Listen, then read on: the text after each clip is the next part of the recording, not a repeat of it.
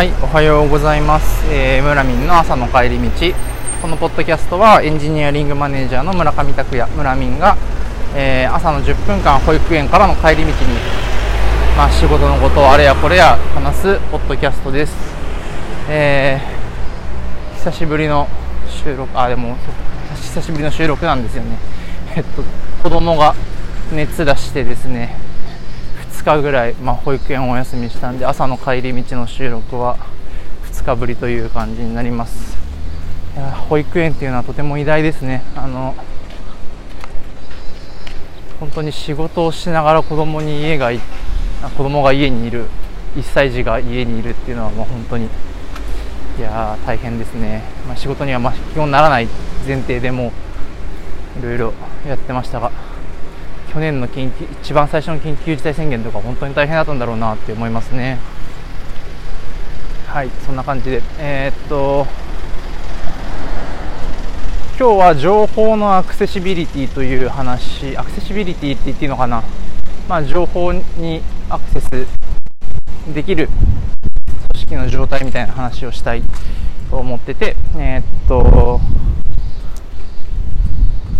まあ、やっぱなんかこう組織が大きくなってくるとある程度の人数超えてきたりとかをするとこ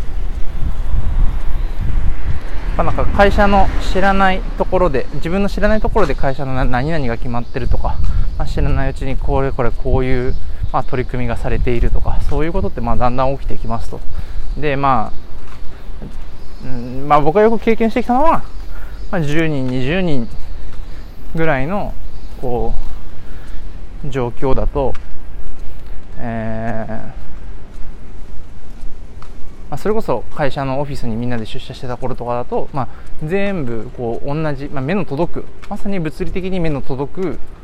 範囲オフィスの、ま、フロアも多分し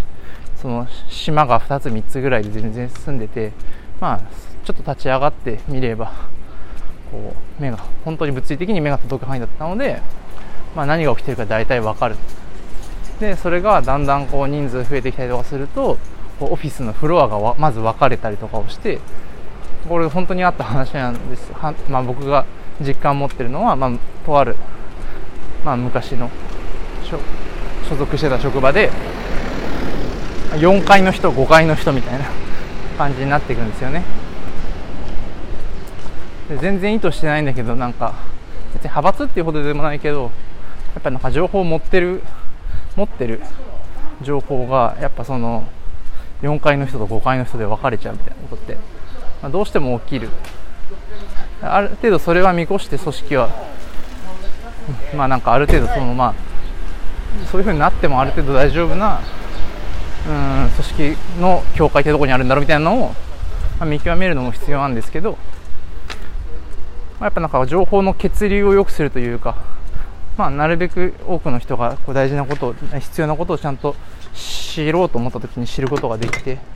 でなおかつ知ってくれてるみたいな状況が必要なんじゃないかなって思っていて、まあ、状況っていうか、まあ、その工夫をねこうするっていうのがやっぱマネージャーが情報を伝えてあげるっていう上では大事なのかなって思っていてでまあ今自分が所属してる会社でもそういうことが課題にやっぱなり始めているのでどうしようねっていうことをまあ、ひたすら考えている日々なんですけど。うーんとそうですね。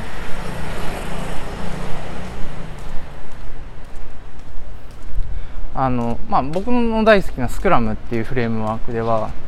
まあ、大事な、まあ、3つの柱価値観っていうものが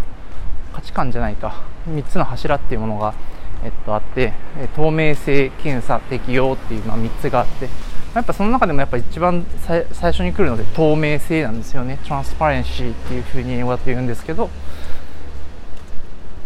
まあそのこの壁の向こうで何が行われてるかわからないみたいなそういうのじゃなくて、まあ全てガラス、まあガラ、多分比喩で言うとガラス張りになっているとか、まあ、何がどうなっているのかっていうのが見たらわかるようになっているっていう状況をまず作らないと、まあ、その後のまあ検査適用まあなんかそれをじゃあその起きていることをまあ評価してその評価の内容に従って次のアクションをまあ適用させましょうみたいなことができなくなるよみたいなことは言ってるんですけど、まあ、そのまあ一番最初の一丁目一番地はこうトランスパレンシー透明性だという話なんですよね。で結構その情報のアクセシビリティうんを高めるというか、まあそのまあ、会社で何が起きてるかっていうのを分かるようにしようって言った時に、まあ、透明性を高めようっていうふうに、まあ、言いがちなんですよね。で、まあ、透明性が高い今高くないよねっていうことを言うんだけれども果たしてこう透明性だけがこうその、まあ、情報のアクセシビリティメンバーがこう必要な情報に必要な時にアクセスできるっていうこと。は透明性を高める。透明性を担保するだけで成り立つのかっていうと違う。まあそれはなんかいくつかのステップのうちのまずまずそれこそ第一歩なのかなと思っていますと。でこっから先があんまりあのめちゃめちゃ整理できてるわけじゃないんだけど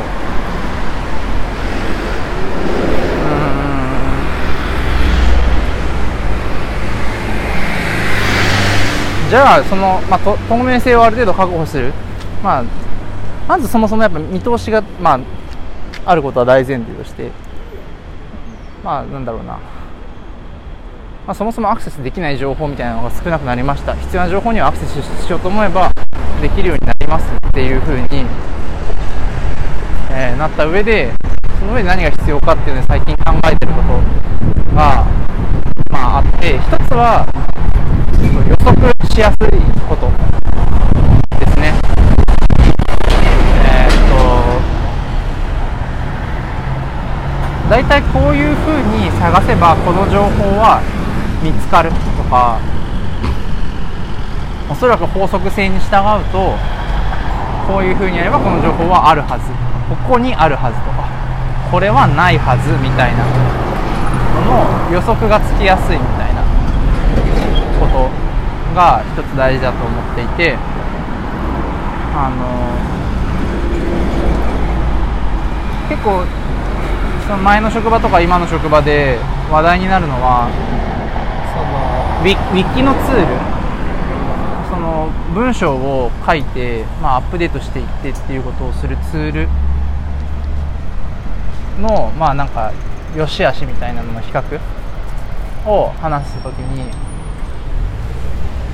あ、そのツリー構造なんかなんつうのかな。なんかディレクトリが切ってあってこうなんだろう。え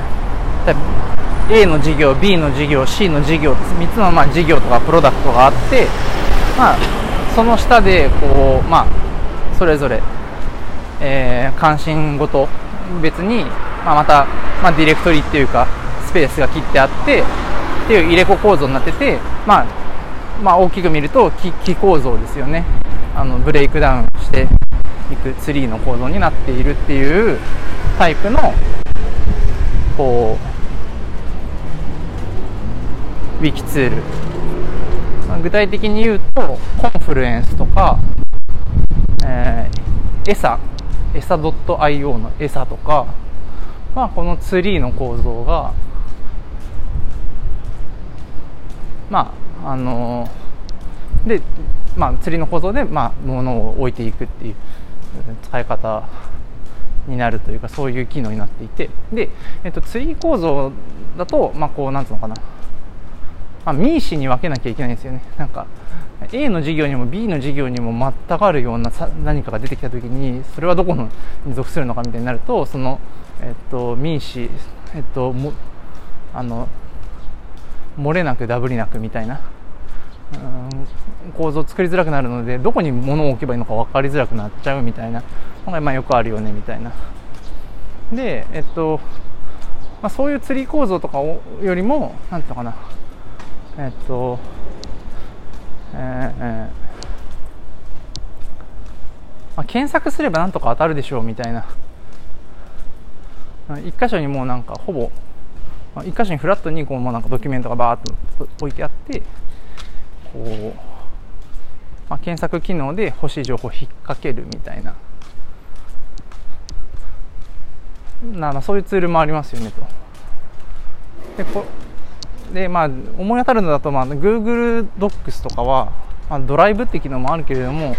まあ、ドライブちゃんと使いこなせないと、まあ、こうこうこうフラットなドキュメント置き場になるので、まあ、あのさすが Google がこう提供しているので、まあ、検索機能は、まあ、しっかりしているからそれでカバーするみたいな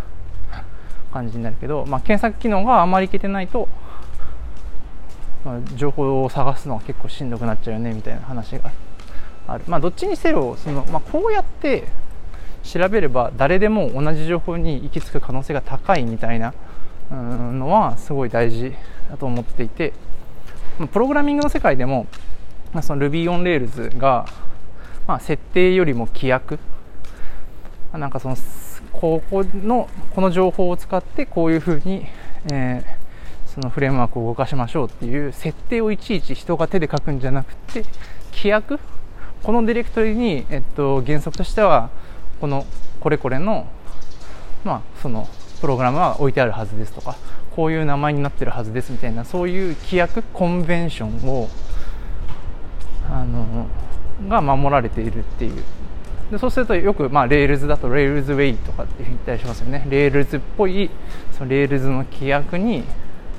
こう従った配置がされているっていうのはそうするとまあなんか Rails のエンジニアだったらまあどこあある程度 Rails Way に沿っているんだったらまあ大体やっぱそのこのアプリはどういうふうにできているのかみたいなキャッチアップがしやすいみたいな、まあ、そういうなんていうのかな予測可能性とか探しやすさみたいなのが、まあ、情報のアクセシビリティ透明性を高めた上でさらにもう一歩必要になるんじゃないのかなみたいな。のを、まあ、最近思ってたりだとか、まあ、あとは、まあ、他にももうちょっといろいろテクニックあると思うんですよね。さあの何が最新かがちゃんと分かるようにするとか、まあ、それもまあなんか分かりやすさの一つだとは思うんですけど、まあ、分かりやすさってとか、まあ、誰が情報を探しても同じ情報に行き着くっていうところをブレイクダウンするとまたいろんな、まあ、こういうことを工夫しなきゃいけないよねみたいなのが